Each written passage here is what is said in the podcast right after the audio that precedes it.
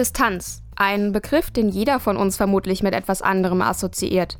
Die Distanz zu anderen Menschen, zu Familie oder Freunden. Distanz im Beruf und schließlich auch Distanz zu uns selbst. Die Corona-Pandemie hat uns als Gesellschaft schmerzhaft gezeigt, was erzwungene Distanz bedeuten kann und wie wichtig persönliche Nähe ist. Aber wann und wo ist Distanz vielleicht doch angebracht?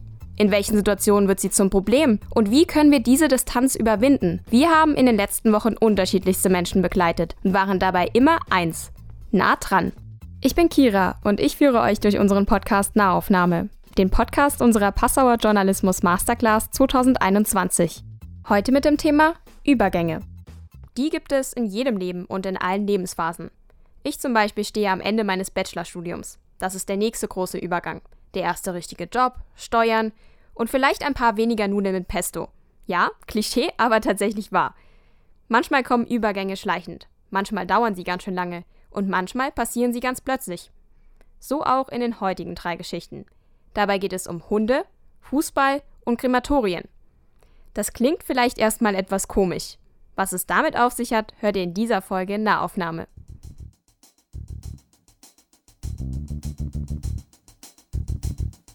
Nahaufnahme.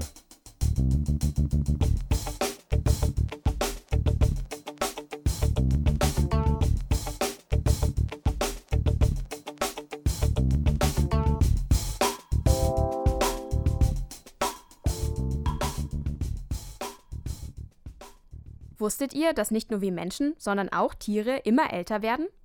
Die durchschnittliche Lebenserwartung von Katzen hat sich seit den 70er Jahren verdreifacht. Ähnlich ist es bei Hunden. Nicht selten werden die mittlerweile 15 Jahre alt. Mit dem Alter steigt bekanntlich das Risiko für bestimmte Krankheiten, wie zum Beispiel Demenz. Und ja, tatsächlich, auch Tiere können dement werden. Bei uns Menschen ist die Krankheit bekannt für ihren schleichenden Verlauf. Aber wie ist das bei unseren vierbeinigen Freunden? Davon und wie ein Hund zum Fulltime-Job werden kann, erzählt mir Hundebesitzerin Jola in dieser Folge Nahaufnahme. Er hat uns mit Schreien, äh, Jaulen geweckt, drehte sich im Kreis, äh, hat dabei sein großes Geschäft und Urin gelassen. Wir wussten überhaupt nicht, was passiert. Wir konnten ihn nicht beruhigen. Ich weiß, dass er diese Durchblicke hat, wo er sich freut, wo er seinen Knochen kaut und dem Teddy, dem anderen Hund, ja auch noch was klaut. Wenn er sich freut, wenn wir nach Hause kommen, dann weiß ich, dass er ein gutes Leben hat. Futter wird nicht hingestellt, auch Trockenfutter nicht, weil Mikey versucht natürlich ans Futter zu greifen und fällt um.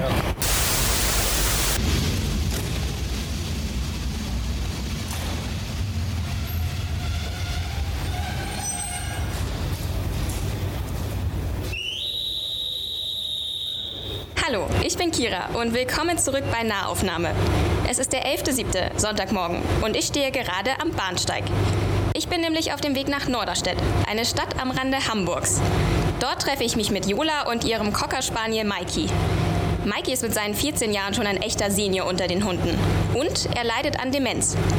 Vielleicht geht es euch ähnlich. Ich habe bisher noch nie von einem dementen Hund gehört. Und irgendwie kann ich mir das auch noch nicht so richtig vorstellen. Deshalb bin ich schon sehr gespannt, was Jola über ihren Mikey zu erzählen hat. Und wie Mikey selbst so drauf ist.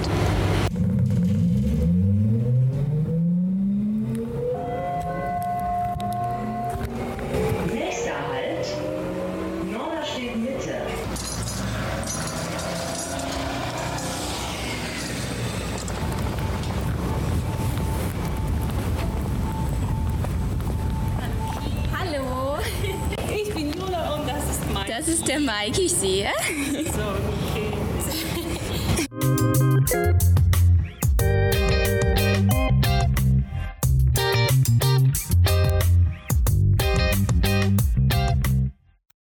Sorgenkind nennt Jula also ihren Mikey. Auf mich hat Mikey auf den ersten Blick eigentlich einen recht normalen Eindruck gemacht. Nur ziemlich ruhig war er. Gehört habt ihr ihn ja auch nicht. Gefreut hat er sich über mich, glaube ich, nicht. Unzufrieden mit meiner Ankunft schien er aber auch nicht. Jola und ich fahren in den Stadtpark. Auf der Fahrt dorthin fällt mir zum ersten Mal etwas Komisches bei Mikey auf. Ständig rutscht er auf seinem Rücksitz hin und her. Oh, bleibt er nicht auf dem Sitz? Äh, nee. Also nicht immer. Ich weiß jetzt nicht, ob er gesprungen ist oder gefallen ist. Das, das mit dem Anschnallen funktioniert auch nicht mehr. Ich weiß, es ist nicht richtig, aber ähm, er war immer angeschnallt. Einmal hat er sich einfach ähm, hinten einfach umgewickelt. Und Oh. ja, weil er wandert. Er sitzt ja auch nicht mehr ruhig. Und ja, da habe ich Angst gehabt, dass er sich was antut und dann schneiden wir ihn nicht mehr an.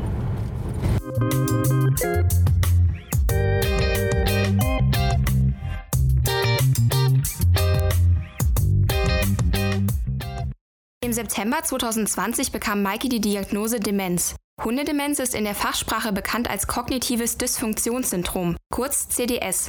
Genauso wie beim Menschen kommt es dabei zum langsamen Absterben von Nervenzellen, die vor allem für unser Gedächtnis zuständig sind. Die Krankheit bricht erst im fortgeschrittenen Alter aus. Wann genau ein Hund dieses Alter erreicht hat, hängt von mehreren Faktoren ab, zum Beispiel der Rasse. So werden kleine Hunde in der Regel älter als große Hunde.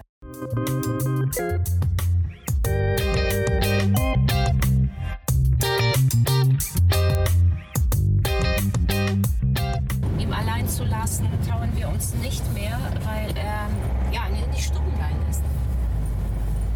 Und wenn er was macht, dann geht er auch darüber. Er läuft einfach, ohne es zu wissen, dass er, dass er was gemacht hat. Und das sieht dementsprechend lecker aus, wenn wir kommen. Und deswegen gehe ich alleine irgendwie, mein Mann bleibt zu Hause und ähm, wenn er irgendwie ausgehen möchte, muss ich zu Hause bleiben. Es gibt ein, schon Einschränkung, also man muss Ja. wirklich viel opfern. Schon ein Fulltime-Job irgendwie. Ja, absolut. Auch Nächte schlafen wir nicht ganz durch, weil er mittlerweile zwei bis dreimal raus muss. Aber vielleicht besprechen wir das später. Ja. Weil, ja, Gerne. er hat ja auch mehrere Baustellen. Warte, warte, mein Schatz.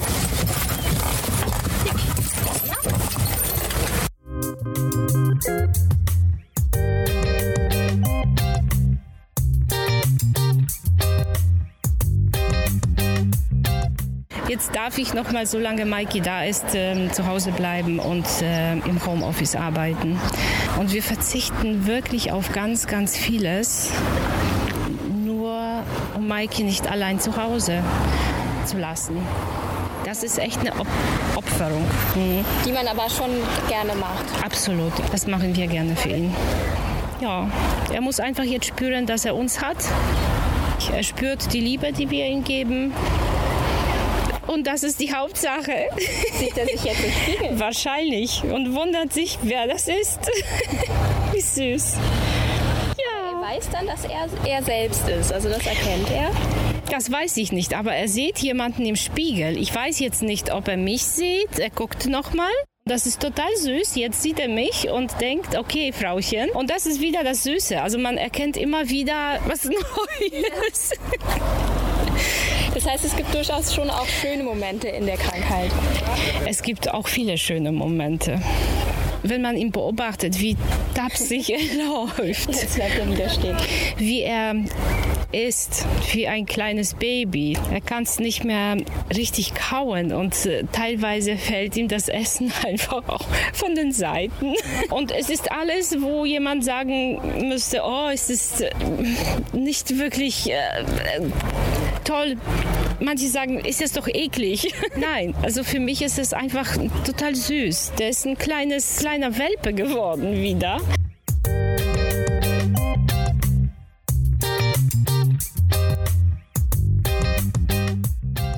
Er kann wahrscheinlich auch gar nicht so lange gehen, oder? Es kommt wirklich darauf an. Also ich finde, dass er jetzt also gu- gut drauf ist heute. Er läuft. Normalerweise macht er immer äh, Pausen. So alle zwei, drei Schritte setzt er sich hin, hechelt. Und heute ist er sehr gut drauf. Manchmal läuft er, manchmal denkt er, okay, ich bin noch ein Welpe, ich kann springen, laufen, spielen. Das tut er. Allerdings hat er nicht so viel Kraft und da ähm, fällt er ständig um. Weil, weil er dann vergisst, dass er das nicht mehr kann. Wahrscheinlich. Und dann will er springen und landet natürlich ja meistens auf dem Kopf. Maikis Verwirrung sieht man auch in seinem Gang. Er läuft nicht gerade nach vorne, sondern fast ein bisschen wie im Slalom. Damit ich ihm nicht auf die Pfoten trete, muss ich wirklich aufpassen. Plötzlich bleibt Maiki stehen. Mitten auf dem Weg macht er sein Geschäft. Und guck mal jetzt, was passiert. Er weiß es nicht. Er verspürt das Bedürfnis und weiß gar nicht, ob der mal auf dem Gehweg ist oder er versteckt sich einfach nicht. Also äh, zu Hause ist das so, wir haben einen Garten, bei dem Wetter ist die Terrasse geöffnet, immer offen. Und er läuft vom Garten ins Wohnzimmer, über die Küche und dreht seine Kreise. Wir lassen ihn das einfach tun, weil sonst ist er sehr nervös und dreht die Kreise einfach mal im Zimmer, so ganz kleine Kreise. Deswegen soll er auch laufen. Aber er ist im Garten, kommt ins Wohnzimmer und denkt, oh, oh, ich muss mal. Und dann im Wohnzimmer. Und dann im Wohnzimmer. Ich glaube, er unterscheidet ja auch nicht mehr, ob er zu Hause ist oder draußen.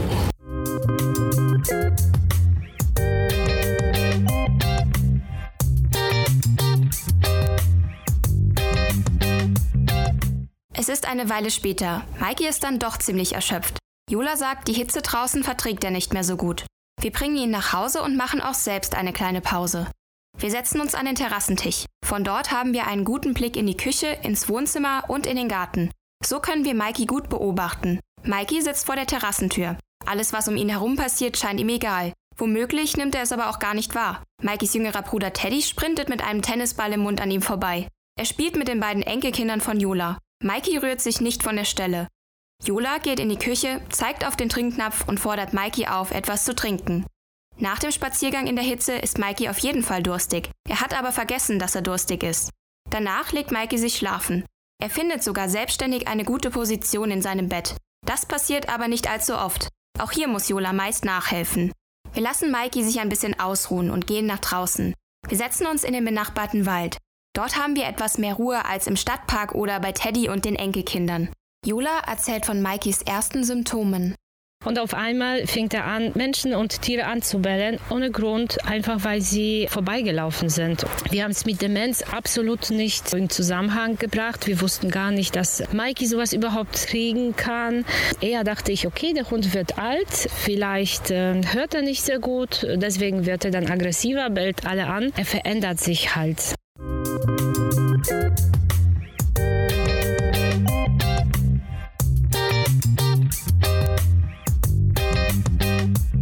So wie Jola geht es vielen Hundebesitzern.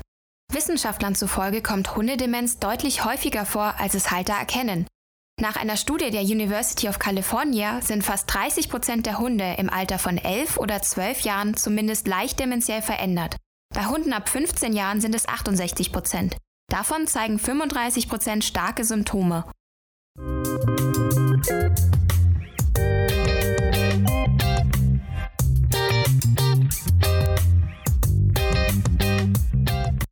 Wir sind dann aus dem Urlaub zurück, haben festgestellt, dass Mikey einfach sein Verhalten nicht verändert hat. Er ist auch zu Hause aggressiv dem Hunden gegenüber, nicht den Menschen, aber die Hunde hat er schon immer wieder dann angebellt. Zu Hause war er dann nervöser, er fing an hin und her zu laufen, äh, rumzulaufen, zu Hause, Garten, Haus, Wohnzimmer, Küche. Das war ja schon, das ist schon äh, wirklich prägend gewesen, dass da sich was verändert, aber immer noch keine Demenz. Grund für einen Arztbesuch war bei Jola ein nächtlicher Anfall von Maiki. Er hat uns mit Schreien, äh, Jaulen geweckt, drehte sich im Kreis, äh, hat dabei sein großes Geschäft und äh, Urin gelassen. Wir wussten überhaupt nicht, was passiert. Wir konnten ihn nicht beruhigen. Der Arzt stellte zunächst eine andere Diagnose, hat aber auf leichte dementielle Veränderungen hingewiesen. Jola sollte in der folgenden Zeit typische Symptome von Hundedemenz beobachten. Und die haben sich alle bestätigt.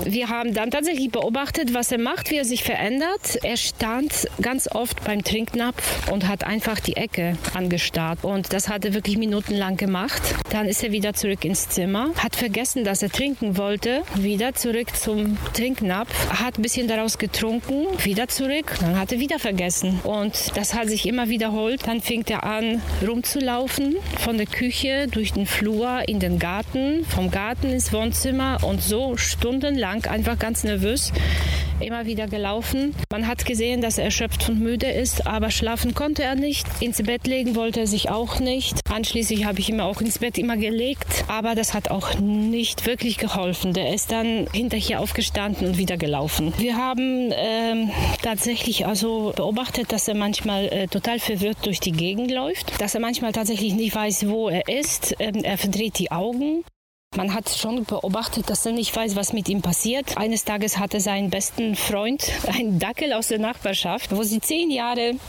zusammen gespielt haben und Mikey ist mal ausgeflippt, wenn er ihn gesehen hat. Auf einmal hat er ihn nicht erkannt und ist einfach vorbeigelaufen. Und da wusste ich, okay, irgendwas stimmt nicht, hat seinen Kumpel vergessen, er nimmt ja auch keine Hunde wahr, er nimmt manche Menschen nicht mehr wahr. Es folgte dann eine große Untersuchung wieder Großblutbild, wieder MRT, wieder Röntgenbilder und dann wurde es festgestellt, dass er wirklich schon eine fortgeschrittene Demenz hat.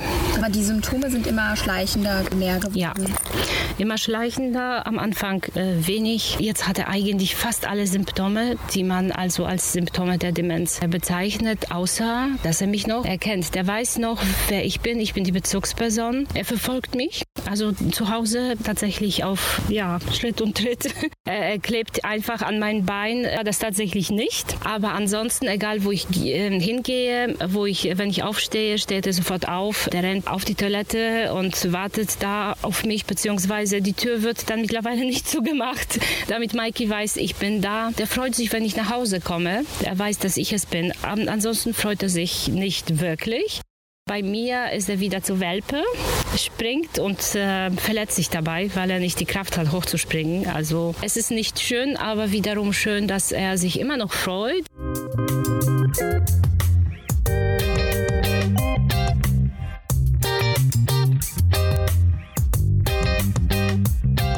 Der Arzt gab Mikey nur noch ein Jahr. Demnach wäre es im September soweit.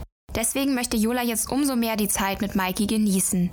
Wir haben unser Urlaub einfach abgesagt, weil wir wussten, dass mit Mikey Wandern nicht mehr geht. Und gerade Wandern in den Bergen, ja, also das heißt, der Hund steht jetzt einfach für die nächsten Monate an erster Stelle? Ja, definitiv, weil ich weiß, irgendwann mal ist es vorbei. Irgendwann, alles hat ein Ende, aber oft wissen wir ja nicht wann. Für Mikey steht fest, es ist nicht mehr lange. Und deswegen haben wir gesagt, wir genießen einfach jeden Augenblick.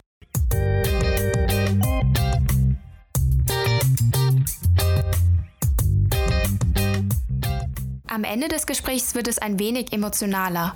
Was mich sehr, sehr traurig macht, nicht jeder Hund muss es kriegen und um Gottes Willen sollen wirklich so wenig wie möglich Hunde so eine Diagnose bekommen. Das ist schrecklich. Es ist nicht einfach, aber was ich mir wünsche, diese Menschen die Hunde aufgenommen haben. Und das ist so wie heiraten. Ne? Also bis der Tod uns scheidet, muss man einfach so sehen. Und wie in guten, so in schlechten Zeiten. Und es gibt gute Zeiten und schlechte Zeiten. Und man verspricht ja einfach nicht, den Hund zu pflegen in guten Zeiten, sondern man verspricht, man gibt dem Hund, also dem Welpen, ein Versprechen für immer und egal wie.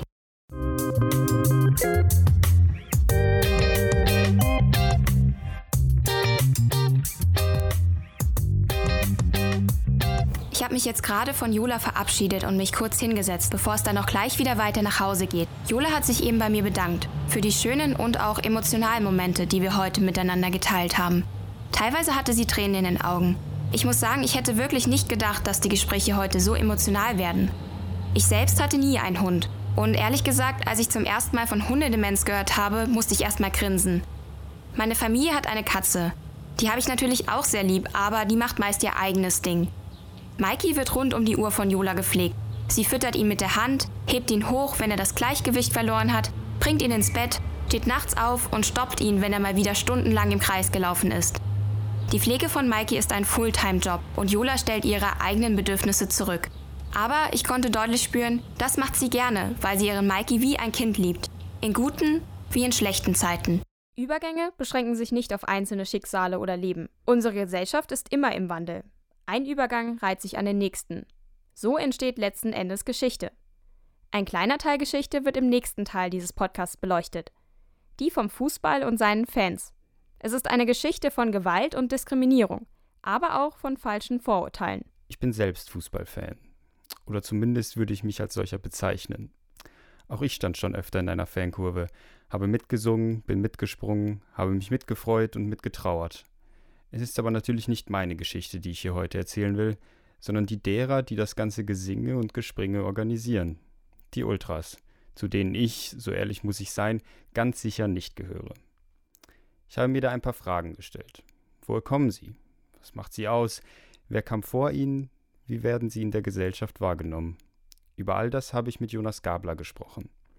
Er ist Politikwissenschaftler und forscht unter anderem zu Fußballfankulturen. Womit wir auch schon beim ersten Begriff wären, der für diese Geschichte ganz zentral ist. Ich hätte ganz am Anfang eine etwas allgemeine Frage, vor allem für die, die sich eben unter diesem Begriff Fankultur jetzt vielleicht nicht direkt etwas vorstellen können. Und zwar, was ist denn überhaupt Fankultur im Fußball? Was kann man sich darunter vorstellen? Mm, ich würde sagen, Fußball oder Fankultur im Fußball ist einfach eine, wissenschaftlich gesprochen, eine Sammlung von Praxen, äh, die gelebt werden im Kontext der, der Austragung von Fußballspielen, mit der die Unterstützung der eigenen Mannschaft ähm, ausgelebt oder ausagiert wird. Diese Unterstützungsform, also diese allgemeine gesammelte Unterstützung, von der du schon geredet hast, die gab es ja nicht immer. Also die gibt es ja nicht, seitdem der Fußball existiert, sondern die hat sich ja irgendwann entwickelt. Lässt sich da ein Ursprung irgendwie der Fankultur festlegen, also sowohl zeitlich als auch räumlich? Also wenn ich, ich würde sagen, es gab auch vorher eine Fankultur, aber das ist sozusagen nicht das, was wir uns darunter vorstellen, äh, weil auch davor gab es irgendwie eine Form von Unterstützung und da gab es sozusagen auch kulturelle Praxen. Ähm, äh, aber das war sozusagen so viel äh, wahrscheinlich, ich meine, so viel Forschung gibt es dazu, war viel weniger organisiert. Und ähm, also die Frage nach dem, wann hat das sozusagen begonnen, so wie wir uns das heute vorstellen oder was unser Bild auch von Fußballfankultur heute ist, würde ich tatsächlich sagen, so äh, in der Mitte der 60er Jahre, das fällt zeitlich schon auch relativ eng zusammen mit der Gründung der Bundesliga, ähm, hat aber wahrscheinlich als Hintergrund auch äh, wirklich gesellschaftliche Veränderungen. Ich äh, hatte das schon angedeutet, also sagen die Bildung von so äh, jugendlichen Peer Groups, die eben dann gemeinsam ins Stadion gehen. Das hat das, das, hat das verändert, ähm, die, ähm, die Stimmung in den Stadien. Und ähm, ab dem Moment war das sozusagen so etwas organisierter. Dann waren das dann Fanclubs. Äh, da hat man sich sozusagen dann Anleihen genommen vom Vereinswesen in der Form, wie man es organisiert hat. Wie man die Unterstützung organisiert hat, hat man sich Anleihen genommen aus der Fankultur, wie sie in England äh, etwas früher entstanden war, ähm, wo sozusagen Popsongs äh, umgedichtet wurden auf, als Unterstützungslieder für die eigene Mannschaft. Ähm, das heißt, also wir sehen hier schon, es gab immer wieder Anleihen auch äh, aus popkulturellen Entwicklungen, aus jugendkulturellen oder subkulturellen Entwicklungen. Äh, da hat sich sozusagen Fankultur immer ähm, ja, befruchten lassen. Die in dieser Zeit erste offensichtliche Erscheinung von Fankultur in Deutschland waren die Kuttenfans. Auch heute sieht man sie noch an Spieltagen in Stadien. Sie sind schließlich leicht zu erkennen mit ihren Jeanswesten, die übersät sind von Aufnähern des geliebten Vereins oder auch mit weniger freundlichen Botschaften an, sagen wir weniger geliebte Vereine.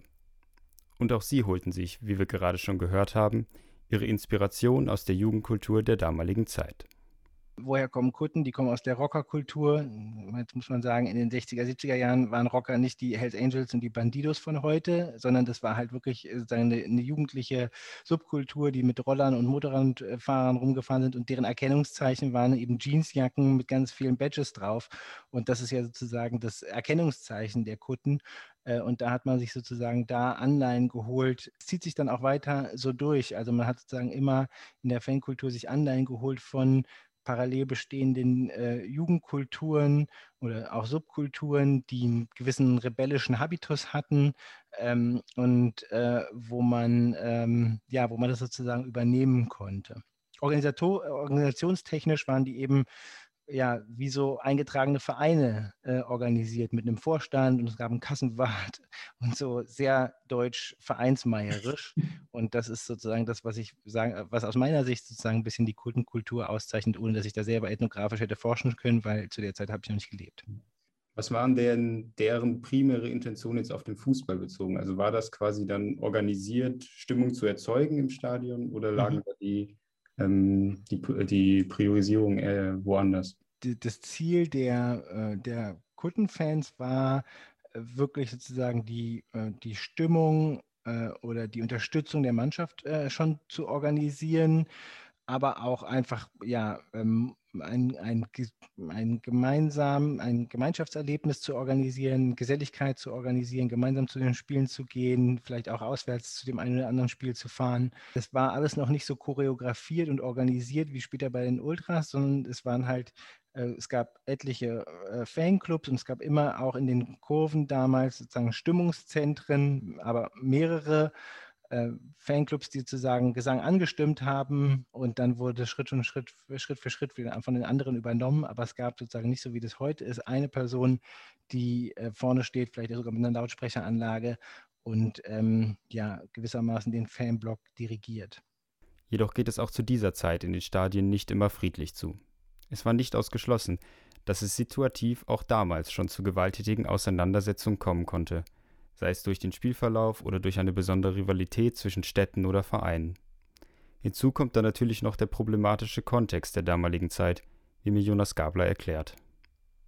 Ich meine, wir sprechen von einer Zeit, wo der DFB auch den Frauenfußball noch verboten hat, also wo sozusagen eine, eine gesellschaftliche Vorstellung vorherrschte, dass Fußball ist etwas für Männer und Frauen haben da sozusagen mehr oder weniger nichts zu suchen, weder auf dem Spielfeld noch irgendwie äh, in den, äh, in den, auf den Zuschauerrängen, auch wenn da natürlich immer auch Frauen waren. Und das hat sozusagen nochmal sozusagen diese männliche Prägung des Fußballs verstärkt und eben auch traditionell ähm, also traditionelle Männlichkeitsvorstellungen haben da einfach eine Riesenrolle gespielt, spielen bis heute eine große Rolle. Also Ehre, Durchsetzungsvermögen, Dominanzverhalten, äh, sowas alles hat da eine große Rolle gespielt. Und äh, das äh, ist ein sehr guter Nährboden für gewalttätige äh, Auseinandersetzungen. Und genau auf diesem Nährboden spalten sich Ende der 70er und Anfang der 80er Jahre einige Leute ab, die sich vor allem durch ihre extreme Gewaltbereitschaft auszeichnen. Vielen von euch werden sie ein Begriff sein. Die Rede ist natürlich von den Hooligans. Auch bei ihnen handelt es sich wieder um eine Anleihe aus anderen Fankulturen, in diesem Fall aus England wo sich in den 70er Jahren Hooligan-Gruppen rund um die Vereine bildeten. Auch vorangetrieben durch Aufeinandertreffen eben jener Vereine mit deutschen Mannschaften, bei denen diese neue Art des Fanseins erlebt werden konnte, fanden sich auch hierzulande Leute, denen die situative Auseinandersetzung nicht mehr reichen sollte. Gewalttätige Auseinandersetzungen waren für sie von nun an der Kern des Interesses beim Besuch eines Fußballspiels. Kann man den dann sogar in dieser Zeit, 80er, Anfang der 90er, vielleicht auch noch sogar als dominante Bewegung der Fankultur in Deutschland bezeichnen? Oder waren trotzdem noch die Kuttenfans oder die organisierte Stimmung im, im Stadion noch vorrangig? Also sozusagen Dominanz, wenn wir davon sprechen, von zahlenmäßiger Dominanz, würde ich sagen, nein. Also es, es waren nie mehr Hooligans im Stadion als, als andere Fans. Äh, es war Dominanz auch nicht in dem Sinne, dass die jetzt ähm, die Stimmungszentren dargestellt hätten. Dafür waren die, das waren sie sich einfach auch ein bisschen zu cool, würde ich sagen. Ähm, und damit waren sie halt auch mit anderen Sachen beschäftigt. Das heißt, sozusagen die Stimmung war nach wie vor bestimmt von den Fans. Aber äh, die Hooligan-Gruppen haben sich selber schon halt an der Spitze der Hierarchie innerhalb der Fanszene verstanden und die haben sie tatsächlich auch eingenommen, weil sie körperlich überlegen waren, auch den anderen Fans. Was zum Beispiel ähm, dazu geführt hat, dass die ähm, maßgeblich mitgeprägt haben, wie man sich zum Thema politische Positionierung oder auch Diskriminierung verhält. Also äh, zum Beispiel wurden, weil Hooligan-Gruppen mehrheitlich ähm, rechtsoffen bis hin, bis hin zu rechtsextrem waren, war es für junge Fans oder auch für Fans, die sich äh, links positioniert haben oder die in der damaligen Zeit eher ungewöhnlich sich gegen Diskriminierung engagiert haben, ähm, waren die sozusagen marginalisiert oder wurden verdrängt, wurden bedroht und sind dann nicht mehr zum Fußball gegangen. Und so haben die natürlich, haben die Hooligans schon auch eine ähm, ja, die Stimmung in den Stadien beeinflusst. Die Hooligans beeinflussten aber natürlich nicht nur die Stimmung in den Stadien. Diese Zeit bestimmte insbesondere auch die Sicht auf Fußballfans aus anderen Teilen der Gesellschaft. Bilder wie die des französischen Gendarmen Daniel Nivelle, der am Rande des Spiels Deutschland gegen Jugoslawien bei der WM 1998 in Frankreich von deutschen Hooligans angegriffen und brutal zusammengeschlagen wurde, prägten sich ins kollektive Gedächtnis ein. Allerdings geschah dies zu einer Zeit, in der die Hooligans schon zunehmend an Macht eingebüßt hatten und die Formierung von Ultragruppen zunahm.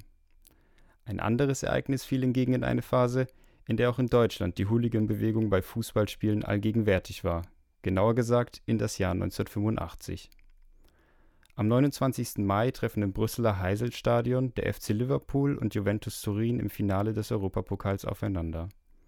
Schon vor dem Spiel kam es in der Stadt zu Ausschreitungen. Kurz vor Anpfiff stürmen Liverpooler Hooligans dann den angrenzenden Block, in dem sich vor allem italienische Fans befinden. Eine Massenpanik bricht aus. Die Fans versuchen sich über eine angrenzende Mauer in Sicherheit zu bringen, die meisten werden jedoch durch die Masse der Menschen gegen die Mauer gedrückt, die letztendlich unter dem Druck einstürzt. Insgesamt kamen bei der Katastrophe von Heisel 39 Menschen ums Leben, 454 wurden verletzt. Auch wenn deutsche Fans nicht beteiligt waren, haben die schrecklichen Ereignisse von Heisel die Sicht auf Fußballfans auch hierzulande maßgeblich geprägt. Würdest du sagen, dass diese Bilder, die damals entstanden sind, sogar heute noch Auswirkungen darauf haben, wie die Gesellschaft Fußballfans oder aktive Fanszenen sieht?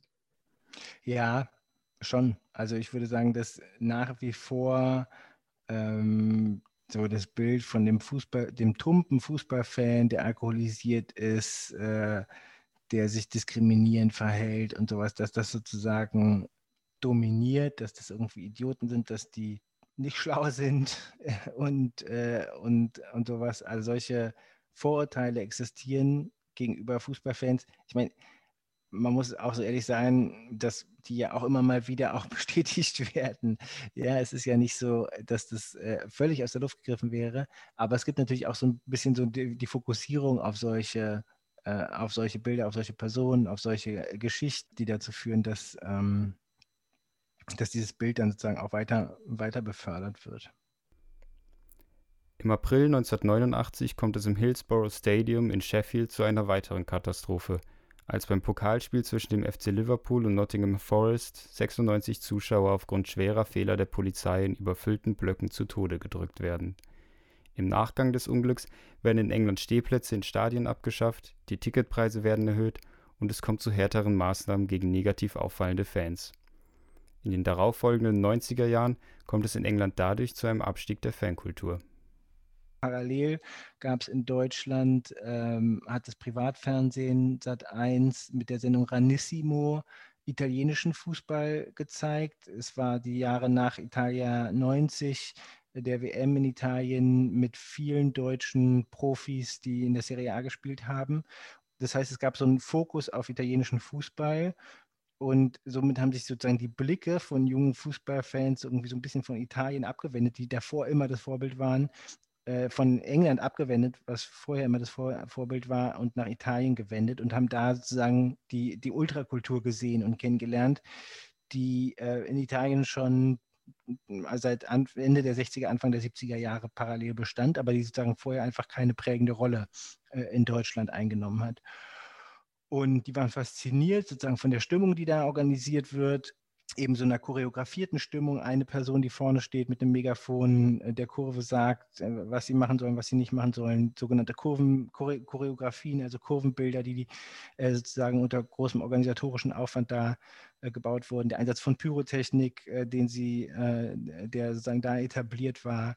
Ähm, und das, da hat man sich sozusagen dann die Anleihen genommen und das begann so Mitte der 90er Jahre und Anfang der 2000er Jahre hat sich das dann sozusagen wirklich, könnte man sagen, weitgehend flächendeckend durchgesetzt, dass es überall Ultragruppen gab, dass sie dann auch Schritt für Schritt wirklich auch die dominierenden Gruppen wurden. Wiederum Dominanz nicht zahlenmäßig.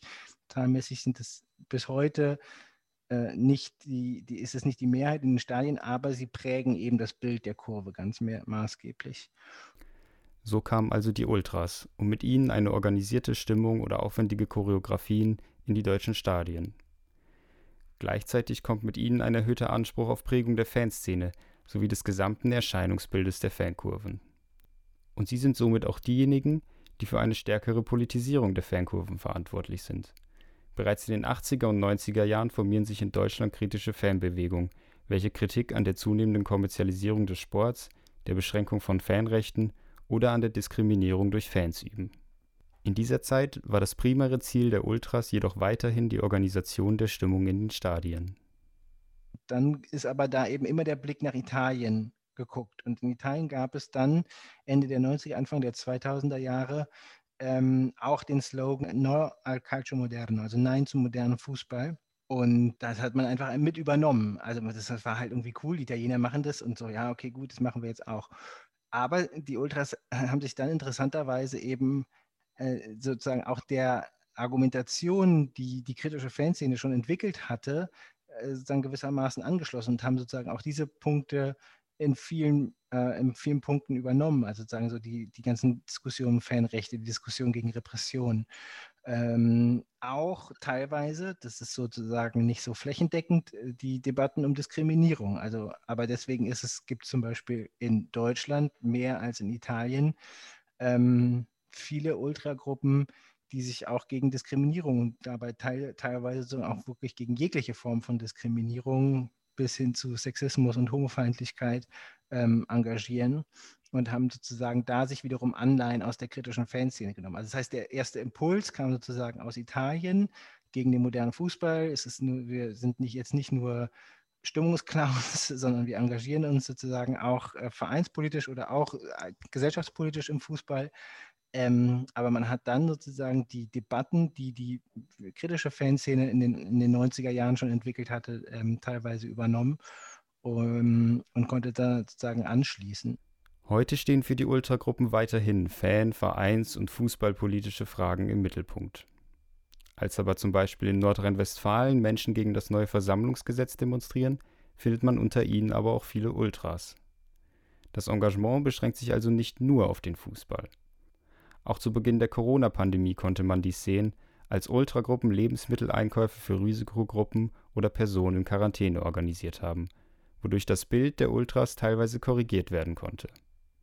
Dennoch ist das Ansehen der Ultras bis vor der Pandemie in großen Teilen der Gesellschaft nicht gut. In der Breite muss man den wahrscheinlich 80 Prozent der Menschen immer noch auch erklären, was der Unterschied zwischen Ultras und Hooligans ist. Also die, die erste äh, Assoziation bei Ultras ist es Ultra, heißt irgendwie darüber hinaus, also sind es Ultra-Hooligans, also noch schlimmer als die Hooligans. Das ist sozusagen die erste Assoziation, die ich auch erlebe, wenn ich mit Menschen über, äh, über Ultras spreche. Und ähm, man muss sozusagen immer erklären, dass es sich dabei einfach um ein anderes Fanmodell handelt. Ähm, insofern würde ich sagen, dass in der Breite der Gesellschaft immer noch äh, auch Ultras äh, vor allem wahrgenommen werden für die problematisch wahrgenommenen Verhaltensweisen wie eben den Gebrauch von Pyrotechnik oder eben auch die immer wieder auch körperlichen Auseinandersetzungen, die es auch bei Ultras gibt, genauso wie, äh, wie es das bei den Hooligans und bei den Kutten auch gab. Ob sich dieses Bild während der letzten anderthalb Jahre geändert hat, wird sich erst zeigen, wenn auch die Ultras wieder geschlossen im Stadion sein werden. Während ihnen die Plattform, ihre Forderungen und Wünsche zu präsentieren, der wöchentliche Stadionbesuch, komplett verloren ging, rückte der restliche Teil der aktiven Fanszene, der sich in Initiativen und Organisationen zusammengetan hat, durch die gesamtgesellschaftliche Diskussion um den Fußball in Pandemiezeiten immer mehr in den Mittelpunkt. Wenn man jetzt in die Zukunft blickt, vielleicht auch mit dem Gedanken im Hintergrund, es können wieder Fans ins Stadion, vielleicht werden Stadien auch möglichst bald irgendwann mal wieder komplett ausgelastet. Wie sieht dann die Fankultur aus? Wie kann man sich das vorstellen? Wie hat sie sich verändert jetzt in dieser Zeit? Also wie die Fankultur nach der Corona-Pandemie aussehen wird, ist für mich unheimlich schwierig vorauszusagen. Ich kann mir ganz unterschiedliche Richtungen vorstellen.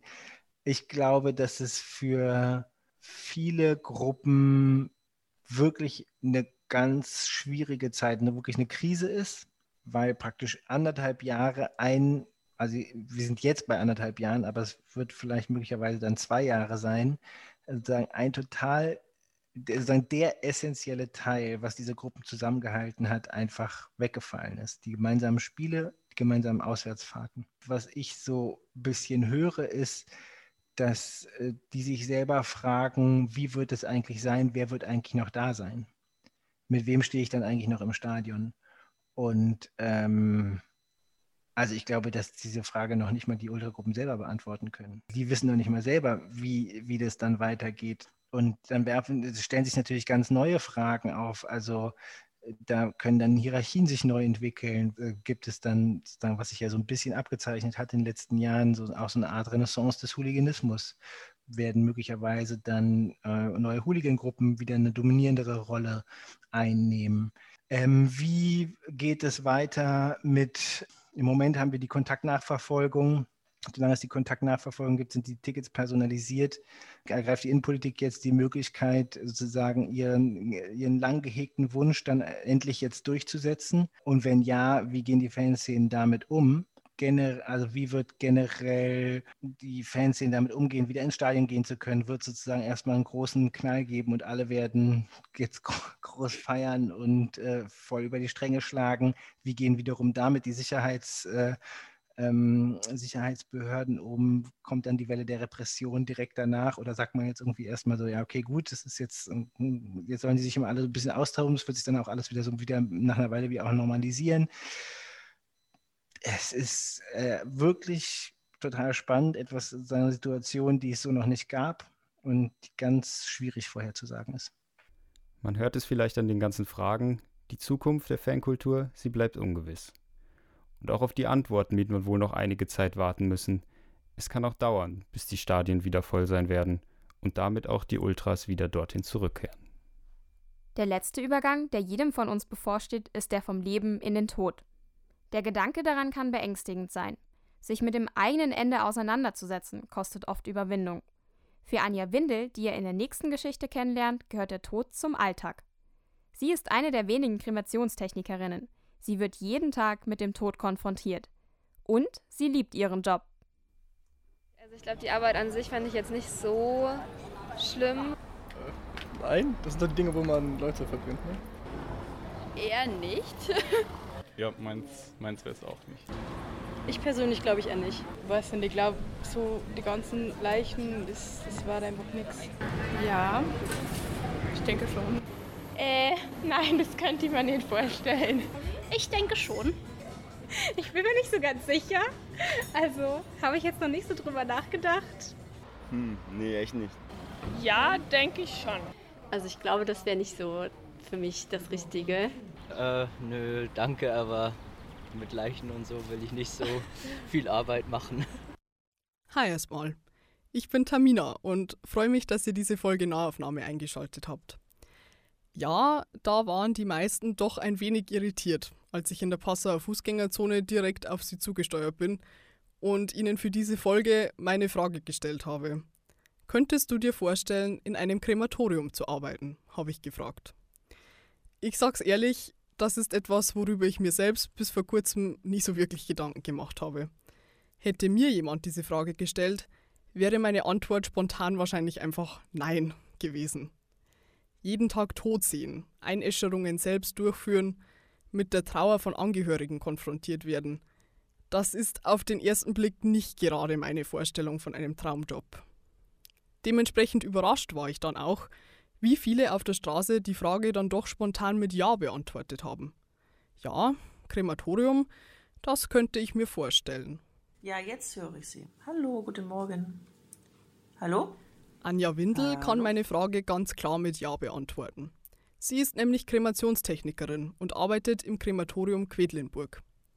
Ich habe mit ihr per Zoom telefoniert, um etwas mehr über ihre Arbeit zu erfahren. Da musste sie sich dann erstmal ein ruhiges Plätzchen suchen. Sie war an dem Tag natürlich bei der Arbeit und war mir dann letztendlich aus dem Umkleideraum im Krematorium zugeschaltet. Morgen. Hallo? Jetzt funktioniert es? Ja, ich verstehe Sie. Verstehen Sie Verstehen Sie mich auch gut? Ja, jetzt verstehe ich Sie auch gut. Hallo. ja, gut, guten Morgen. Ja, dann würde ich sagen, starten wir ganz einfach auch gleich ähm, mit meiner ersten Frage, die da wäre, können Sie sich denn noch an Ihren ersten Tag im Krematorium erinnern? Ja, also mein allererster Tag war ein Tag Probearbeiten. Ähm, zwei Wochen bevor ich angefangen habe zu arbeiten und da wurde mir schon alles gezeigt ähm, auch der Klimaraum, damit man einfach mal schon den Einblick hat, wie das mit den Särgen und auch mit den Verstorbenen dann sein wird, weil es halt ungünstig wäre, wenn jemand ähm, nicht mit dem Tod umgehen könnte, kann natürlich nicht in diesem Beruf arbeiten. Und daraufhin wurde mir das alles schon gezeigt und das war völlig in Ordnung für mich und deswegen habe ich mich auch entschieden, dann in, diesem, in dieser Firma dann angefangen, anzufangen zu arbeiten. Haben Sie da anfangs, jetzt gerade an dem ersten Tag oder davor, haben Sie da nie irgendwie so mal den Hauch eines Zweifels dran gehabt, dass das vielleicht so Ihr Beruf ist? Also ganz ehrlich habe ich da nie drüber nachgedacht. Es war ja eine Stellenanzeige in der Zeitung, die einfach nur ähm, eine kaufmännische Mitarbeiterin gesucht hat, also für das Büro hier in dem Krematorium. Ähm, daraufhin habe ich mich beworben, weil ich einfach eine Veränderung wollte. Ich war vorher zehn Jahre in einer Pension tätig und ähm, ja, es war einfach Zeit für etwas Neues. Die Bewerbung hierher geschickt, mir das alles angesehen, wie gesagt, dann auch diesen Probetag gemacht. Und äh, ich glaube, ich wusste noch gar nicht, was alles so dazugehört. Das kam damit im, im Laufe der Zeit dann einfach, dass, dass man in die, in die Arbeit reinwächst und ja, für einen das so vollkommen normal ist. Also es ist jetzt nicht so, dass ich sage, oh Gott, ein Sarg, oh Gott, ein Verstorbener. Es ist einfach eine ganz normale Arbeit, äh, die gemacht wird. Ähm, die Verstorbenen werden grundsätzlich ja so behandelt, als ob es auch äh, Verwandte von uns wären. Das ist uns ja sehr wichtig, dass wir wirklich ähm, ja, sie so behandeln, als wie gesagt, als ob es äh, liebe Verwandte, Freunde, Nachbarn, wie auch immer wären, als ob sie noch leben würden. So, da gibt es keine großen Unterschiede ich glaube, für die allermeisten steht ja jetzt der Beruf nicht unbedingt ganz oben auf der, auf der Wunschliste. Gerade auch wegen dieser, diesem ja doch ständigen Kontakt zum Tod. Ähm, wie haben Sie denn den Umgang damit, mit Tod und Sterblichkeit, auch im täglichen Arbeitsleben gelernt? Ja, gelernt eben gar nicht. Ne? Man ist halt so reingewachsen. Also man kann das auch gar nicht erklären, warum man das kann, warum man das macht. Das ist so, eine, so ein inneres Gefühl, dass es alles gut ist, dass diese Arbeit ja gemacht werden muss und auch von Menschen, die es halt können, die damit gut umgehen können, die äh, alles im, mit bestem Wissen und Gehwissen ähm, machen für die Verstorbenen, aber auch im, im Sinne der Angehörigen. Das ist ja das ganz Wichtige, dass wir mit den Verstorbenen halt so umgehen, wie auch die Angehörigen sich das wünschen. Und, und deswegen, das kann man ganz schwer erklären. Also ich wurde schon ganz oft danach gefragt, oh Gott, äh, wie kannst du denn hier arbeiten? Ähm, stört dich das nicht? Weiß ich nicht, träumst du nicht von? Oder nein, das macht man nicht. Man ist da, es ist eine Arbeit ähm, und es ist ein gutes Gefühl, wenn man nachmittags oder abends nach Hause geht und man hat ähm, dafür gesorgt, dass die Verstorbenen halt, wie gesagt, gut behandelt wurden, dass die Termine eingehalten werden. Das ist uns ja auch sehr wichtig, dass halt die Angehörigen auch ähm, relativ schnell Abschied nehmen können. Also das bedeutet, dass die Urne äh, beigesetzt werden kann zu dem Zeitpunkt, wo die Angehörigen sich es auch wünschen, dass da keine Zeitverzögerungen ähm, durch uns zumindest nicht ähm, passieren. Jetzt habt ihr schon gehört, Anja Windel arbeitet im Krematorium als kaufmännische Mitarbeiterin. Ihr Arbeitsplatz ist damit das Büro. So ein Krematorium, das müsst ihr euch eigentlich als Unternehmen vorstellen, in dem ganz viele verschiedene Arbeiten erledigt werden müssen und nicht nur die Einäscherungen selbst. Aber auch wenn Anja Windel selten direkt am Prozess der Einäscherung beteiligt ist, kommt sie täglich in direkten Kontakt mit den Verstorbenen. Und da gibt es dann auch für sie Situationen, in denen sie schlucken muss natürlich ähm, fühlt man auch mit. Also man ist ja trotzdem ein Mensch, man hat ja Gefühle. Ich, man kann das ja nicht komplett abstellen, das ist schon klar. Und wir hatten auch gerade ähm, letzte Woche erst, da wollten die, die Angehörigen bei der Übergabe ans Feuer dabei sein, was natürlich möglich ist bei uns, dass die Angehörigen wirklich sich nochmal verabschieden an dem Sarg äh, und dann sehen, wie das Ofentor aufgeht und der Sarg dann in, dem, in den Flammen verschwindet. Das ist wirklich nur ein kurzer Moment, aber es ist möglich, das bieten wir an. Und gerade letzte Woche hatten wir das äh, noch mit einem Kind, ein, ein Kind, was verstorben ist. Das ist, hat, ist mir auch nahegegangen, kann ich nicht anders sagen. Ne, ich bin selbst Mutti und, und wenn man dann sieht, wie die Eltern natürlich auch leiden in dem Moment, natürlich fällt dann das auch schwer. Also wenn, wenn es eben wie gesagt so war, dass, dass ein Kind verstorben ist, dann gehe ich schon nach Hause und nehme meine Tochter dann noch ein bisschen mehr in den Arm und freue mich, dass sie gesund ist und, und dass es ihr gut geht. Aber dann ist auch wieder gut. Also ich glaube, wenn wir das zu nah an uns ranlassen würden, dann könnten wir den Beruf auch nicht. Also man, man hat das mit einem bestimmten Abstand, aber trotzdem bleibt man nicht kalt dabei. Also das ist, ich glaube, eine gute Mischung, die wir alle hier im Team haben und auch haben müssen. Um zertifizierte Kremationstechnikerin zu werden, hat Anja Windel eine einjährige Weiterbildung der Handelskammer Düsseldorf absolviert.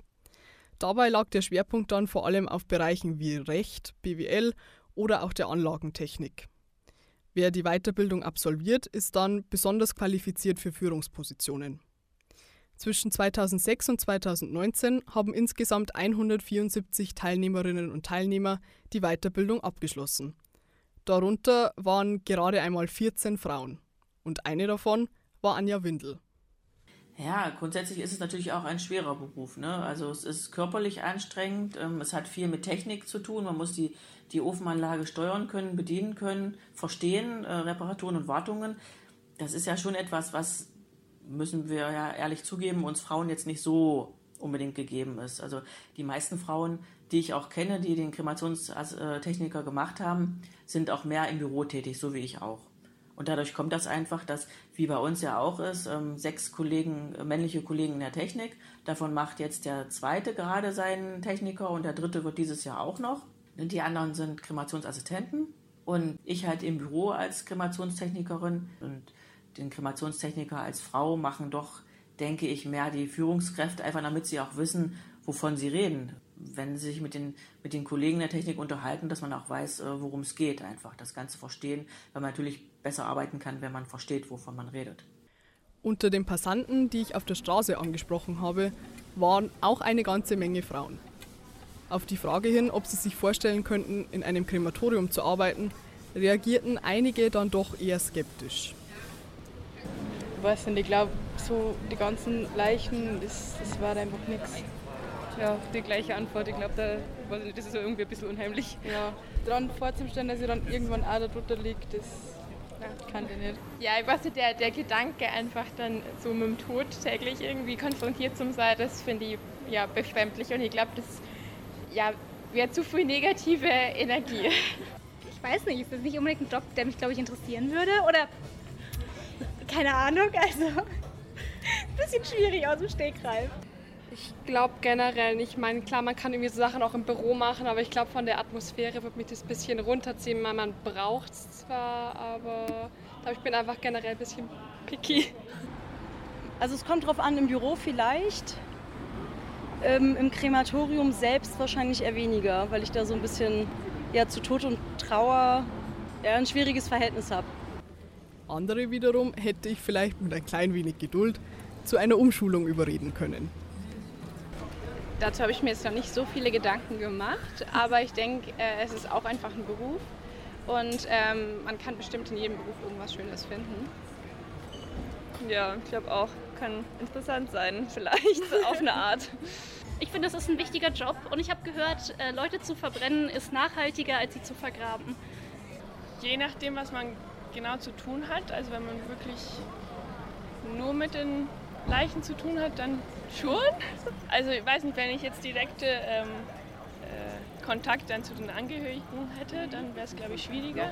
Aber ja, bei mir wäre es ähnlich. Also ich glaube, die Arbeit an sich fand ich jetzt nicht so schlimm, aber wenn es dann darum geht, da äh, mit so Emotionen und so weiter, das alles dafür verantwortlich zu sein, das werde ich auch nicht so gerne als Aufgabe. Finde ich, kommt drauf an, als was. Also wenn ich das jetzt irgendwie verwalten würde hm. und dann nicht direkt da, ja, kommt drauf an, als was. Die einen oder anderen haben bereits von sich aus gesagt, es käme für sie darauf an, in welchem Bereich im Krematorium sie arbeiten würden. Tatsächlich sind sie damit nicht allein. In den Büros, in der, in der Verwaltung, in der Administration der Krematorien sind ja schon hauptsächlich Frauen. Also das darf man nicht vergessen.